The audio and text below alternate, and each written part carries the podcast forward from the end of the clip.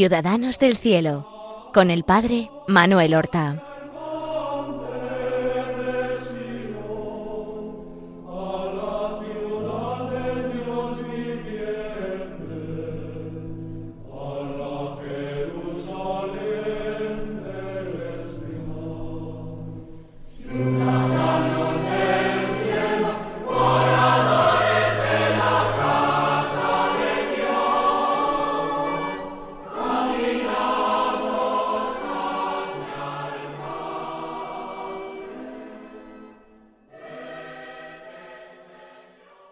Muy buenos días, queridos oyentes y seguidores del programa Ciudadanos del Cielo que realizamos cada semana en Radio María para poner en contacto a nuestros oyentes con esos hermanos nuestros que han terminado ya su peregrinación y gozan de los plenos derechos de la ciudadanía del cielo nuestros hermanos los santos.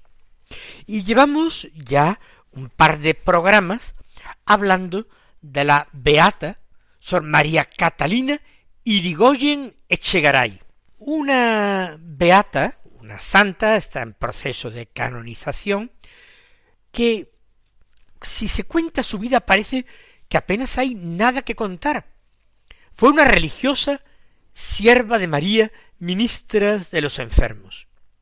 Y aparentemente su vida fue como la de tantas religiosas siervas de María que se ocupan pues de los enfermos, de velarlos en sus domicilios, de atenderlos en sus necesidades, no sólo en, en lo físico, prestando un favor al enfermo, a sus familias, velándolos, sino también haciendo un apostolado grande, un testimonio de fe y de caridad grandísimo. ¿A cuántas almas no habrán llevado las siervas de María al cielo en los últimos momentos de una existencia que tal vez fue una existencia pecadora? Porque esos últimos momentos de la vida del hombre, cuando siente que la vida se le escapa de entre las manos, es cuando se ve con mayor crudeza el sentido de la existencia. Y bastan unas palabras, basta una insistencia ante Dios de que otorgue todavía mayores gracias para que se produzca la conversión y la salvación. Siempre, siempre hay esperanza de salvación. Y cuando a la cabecera del lecho de un enfermo hay una sierva de María, con más motivo. Pues bien, llegó un momento en que la madre fundadora, Santa Soledad Torres Acosta, falleció. Fue el año 1887, el 11 de octubre, el día en que hoy día se celebra su fiesta. Evidentemente, ella era el espejo en que se miraban todas sus religiosas. Ella era el modelo. El Espíritu Santo le había dado un carisma especial para ser la madre de una nueva familia religiosa. Catalina Irigoyen había convivido con ella prácticamente desde 1882 hasta 1887. Cinco años. Y se había empapado, aunque no fuera Santa Soledad, su maestra de novicias, pero se había empapado de su espíritu. De modo que la santidad de María Catalina, sin ser idéntica, porque todos los seres humanos tenemos nuestro propio camino por el que Dios nos lleva, sin embargo, la vida de Catalina era de alguna manera una repetición y una continuación en la tierra, continuación en la tierra de la vida de soledad Torres Acosta. Aunque Catalina tuvo sus propias pruebas, sus propias cruces, como Santa Soledad tuvo las suyas. Fue pasando el tiempo, se contaban cosas extraordinarias de ellas, ejemplos de virtud muy notables, de paciencia, de fortaleza y de caridad. Tres virtudes que practicó aparentemente sin límites. La paciencia con todos, la fortaleza ante todas las adversidades y la caridad. Todo ello, fortaleza, paciencia y caridad ungida por una humildad admirable. Ya sabemos, ya lo hemos narrado, que ella había entrado en la congregación con más de treinta años, por quedarse cuidando a distintos familiares suyos, pero llega el año 1905 y María Catalina tiene ya cincuenta y siete años. ¿Y qué ocurre? Pues que sus oídos han empezado a debilitarse cada vez más. Ha ido avanzando una sordera que no sabemos si hoy, con adecuado tratamiento o aparatos, habría podido ser tratada o corregida. Pero en aquel tiempo era algo inevitable. Y al quedar sorda, ya no es hábil para velar por las noches a los enfermos. Si los llama, no, no, la va, no lo van a escuchar. Por tanto, ella tiene que dejar, con gran dolor de su alma, de velar enfermos por las noches. Y la superiora que tiene en aquel momento, pues para que siga siendo útil, la manda a desempeñar otro ministerio importante. Importante pero fatigosísimo, tan fatigoso como el de velar por las noches enfermos. Y era que tenía que ir recorriendo las casas de los bienhechores de la congregación para eh, recaudar las limosnas que éstos daban para el mantenimiento de la obra.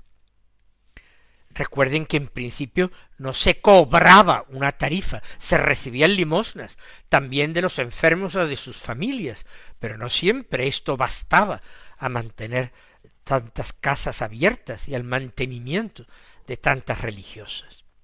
Había personas que les eran devotas, que estaban agradecidas y se, apuntaban a una ayuda, aunque fuera pequeña, pero periódica, se suscribían como bienhechores de la congregación. Pero había que ir a sus casas.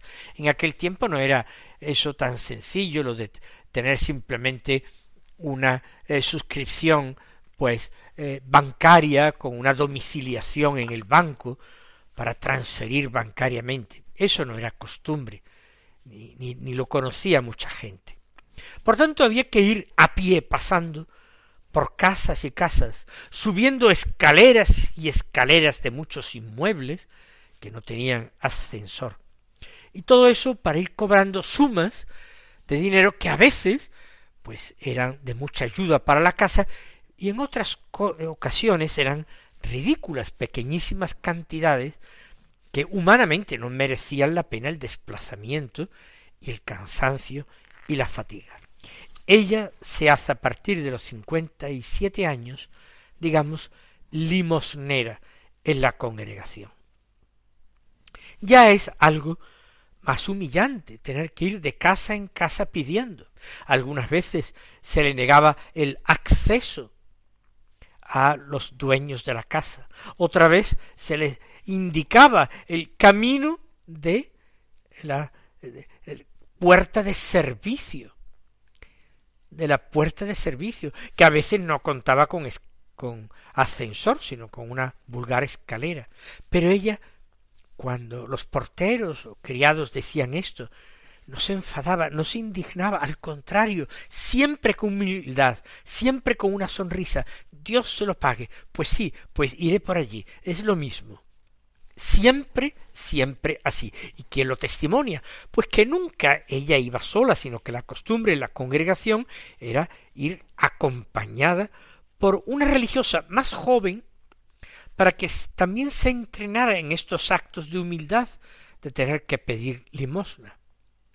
Además, la compañera más joven le servía como sus oídos, ya que fallaban los de Sor Catalina. y muchas eh, más jóvenes que las sobrevivieron, pero habían sido sus compañeras en estos recorridos, dieron testimonio de que la habían escuchado decir, animándolas a ellas, a las jóvenes, hoy vamos a hacer todo por amor a Dios. Vamos a acompañar al Señor por la calle de la amargura. Y otras veces les decía, ahora vamos a hacer el vía crucis por la calle, por la conversión de los pecadores, todo por la conversión de esos pobres y graves enfermos a los que ella ya no podía cuidar personalmente. Ella era consciente que con la cantidad de direcciones que le daban y que había que visitar tantísimas casas y a veces alejadas, aparte de la fatiga a veces, es que no había posibilidad ni de comer. Alguna otra religiosa joven dio testimonio en su proceso de beatificación diciendo que la había oído decir coma hermana todo lo que le den en alguna casa, porque nosotros no vamos a estar de vuelta en nuestra casa lo menos hasta las cinco de la tarde. Y habían salido por la mañana. Y animaba a la hermana joven a que si le ofrecían por caridad y sin pedirlo algo de comer en alguna casa, por ser la hora pues muy propia para ello, o encontrarse los propietarios sentados precisamente a la mesa, que a la hermana no se le ocurriera decir que no, que era joven, que debía comer, que se comiera todo lo que le dieran. Fíjese qué forma tan delicada de practicar la caridad. Y así pasó María Catalina siete años. Desde 1906, como he dicho, prácticamente cuando cumple los 57 años, hasta 1913. 1905 es cuando ella va quedando sorda y queda ya definitivamente sorda.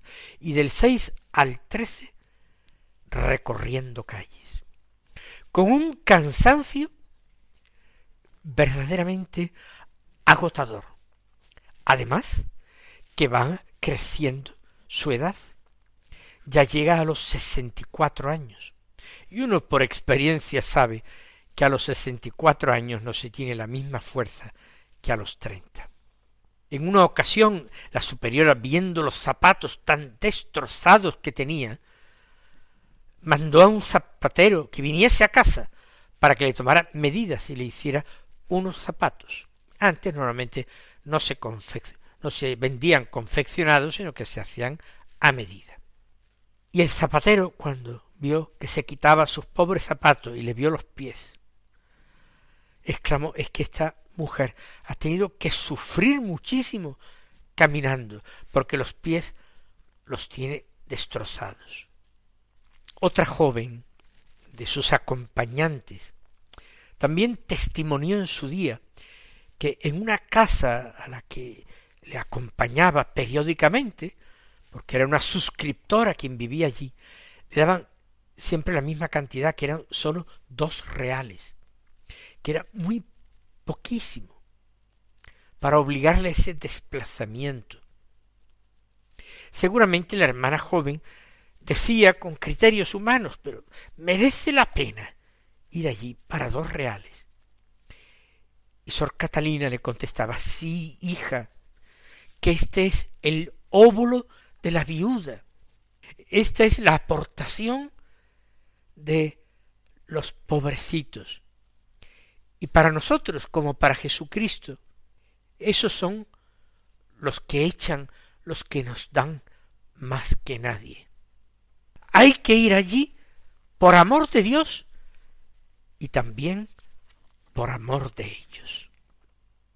También esta misma hermana, eh, joven cuando acompañaba a la beata Catalina, muchos años después, testimonió que a las dos y media de la madrugada dos novicias estaban velando en silencio en el convento y escucharon un ruido que parecía que venía de la capilla.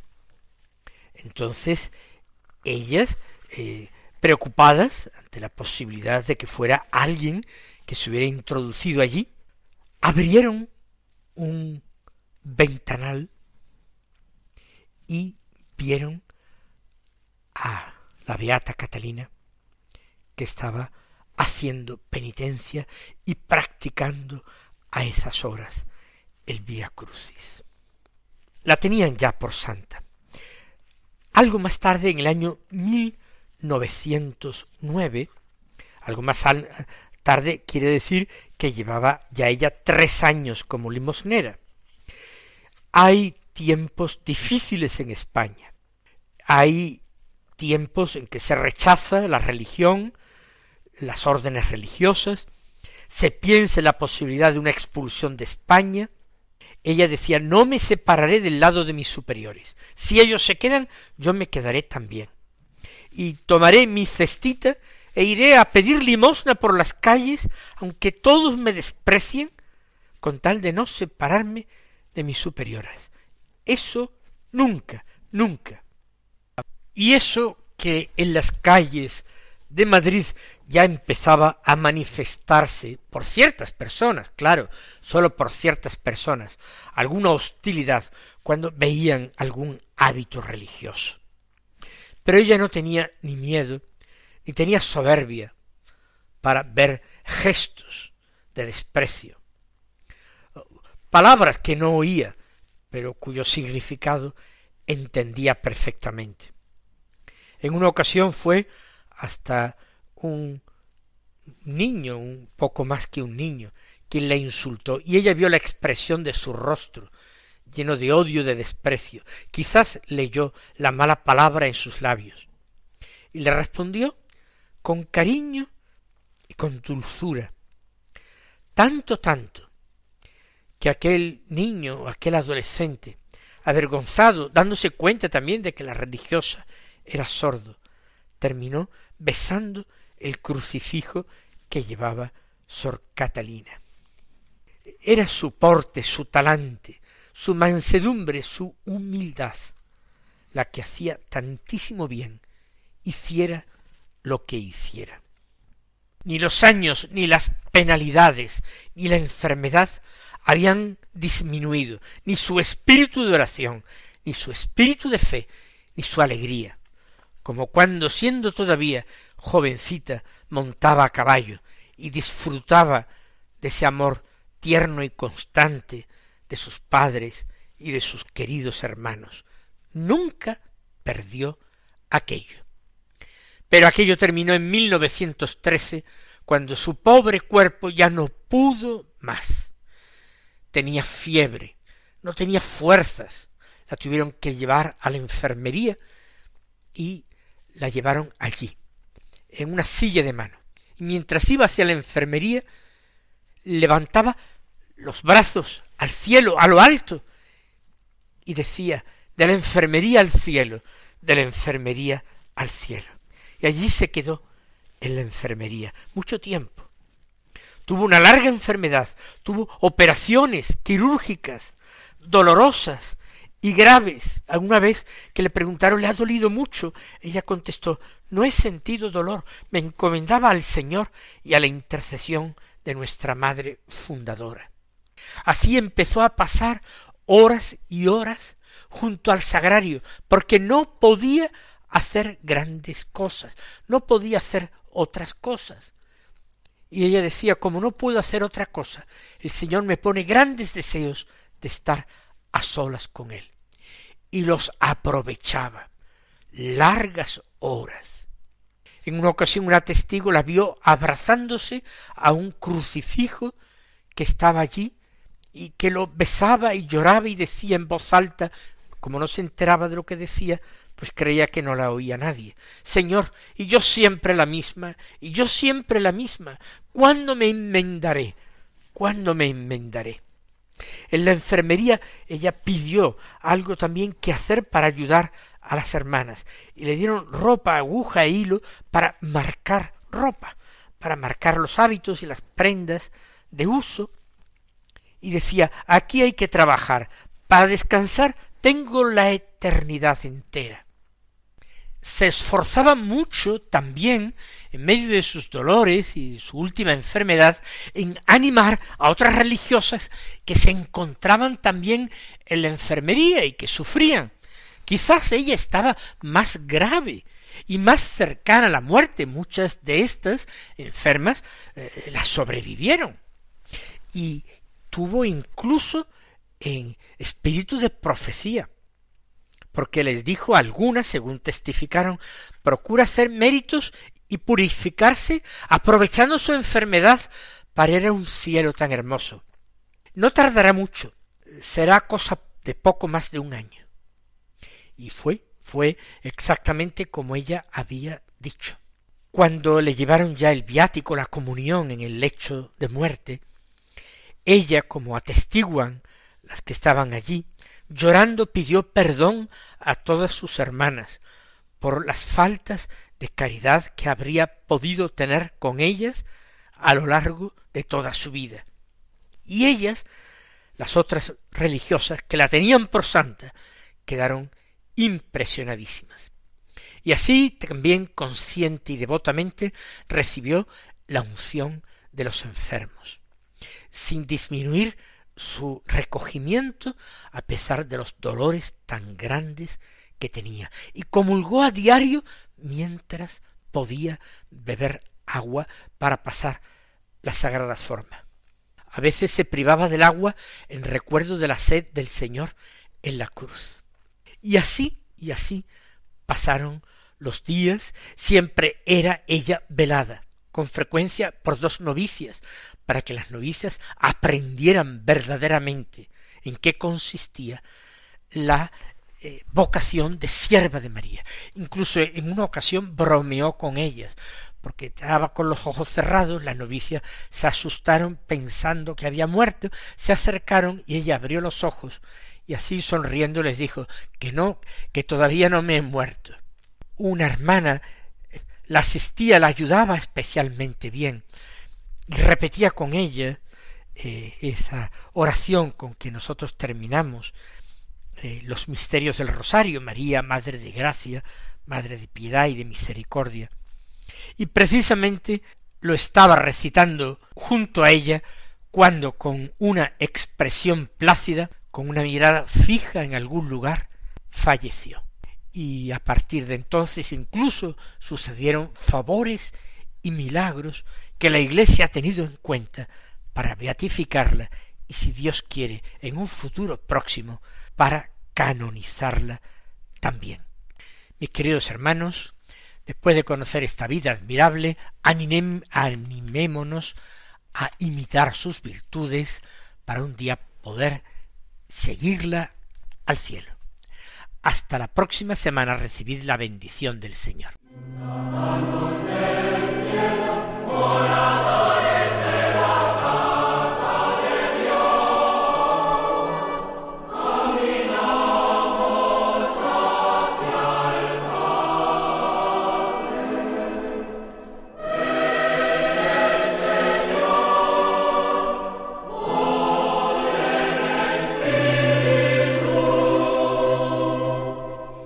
Han escuchado en Radio María Ciudadanos del Cielo con el Padre Manuel Horta.